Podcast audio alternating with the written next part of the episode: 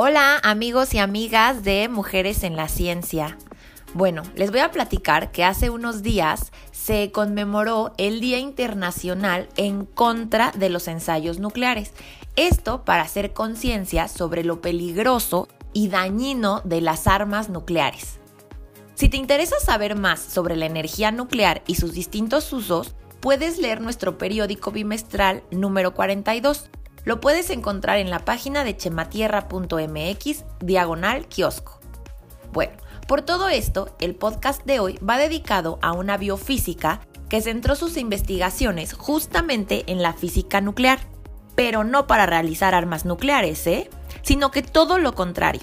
Ella la usó para estudiar los radioisótopos aplicados a la medicina y así salvar miles de vidas. Ella es Rosalind Yalo. Rosalind Yalo nació en 1921 en Nueva York, Estados Unidos. Desde pequeña siempre sintió gran interés hacia las ciencias. Las matemáticas, la química y la física eran las que más le llamaban la atención. ¿Cuál es tu favorita? Uno de sus libros de cabecera fue la biografía de Marie Curie, publicada por su hija Eve Curie. Esta lectura le dio esperanzas y mucha voluntad para seguir sus sueños y estudiar una carrera de ciencias. Ya que en esa época no se acostumbraba que una mujer estudiara en esos campos. Qué bueno que los tiempos han cambiado, ¿no? Después de graduarse, ella comenzó a trabajar como profesora de física en la Universidad de Illinois, al mismo tiempo que realizaba su doctorado. Fíjense que entre las anécdotas que ella cuenta de esta época menciona que al llegar a la reunión del personal en la Universidad de Illinois, era la única que destacaba, pues entre las 400 personas ahí reunidas, ella era la única mujer. ¡Qué valiente! Finalmente leyó su tesis doctoral en física nuclear en 1945.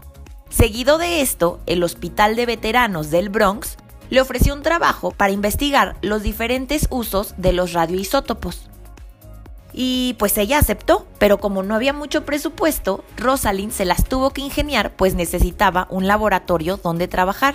¿Y saben en dónde hizo su laboratorio? En un antiguo closet de intendencia.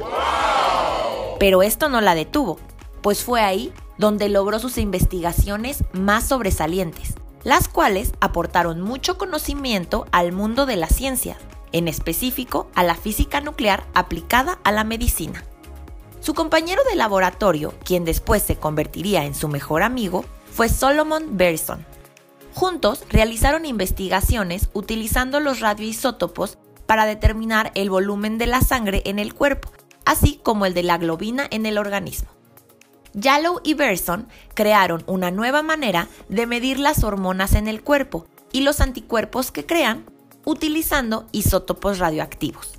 A esta técnica se le conoce como radioinmunoensayo y actualmente se sigue utilizando para tratar enfermedades que tengan que ver con las hormonas, como por ejemplo la enfermedad de la tiroides o la de la diabetes. Gracias a este descubrimiento, Rosalind Yalo fue acreedora del Premio Nobel de Medicina en 1977. Un poco antes, en 1972, Solomon murió de un ataque al corazón, lo que le ocasionó una gran tristeza a Rosalind. Pero esta tristeza le sirvió como motor para seguir adelante, pues quería poner en alto su nombre y el de su amigo, por lo que trabajó más que nunca y realizó más de 60 artículos de investigación en tan solo cuatro años.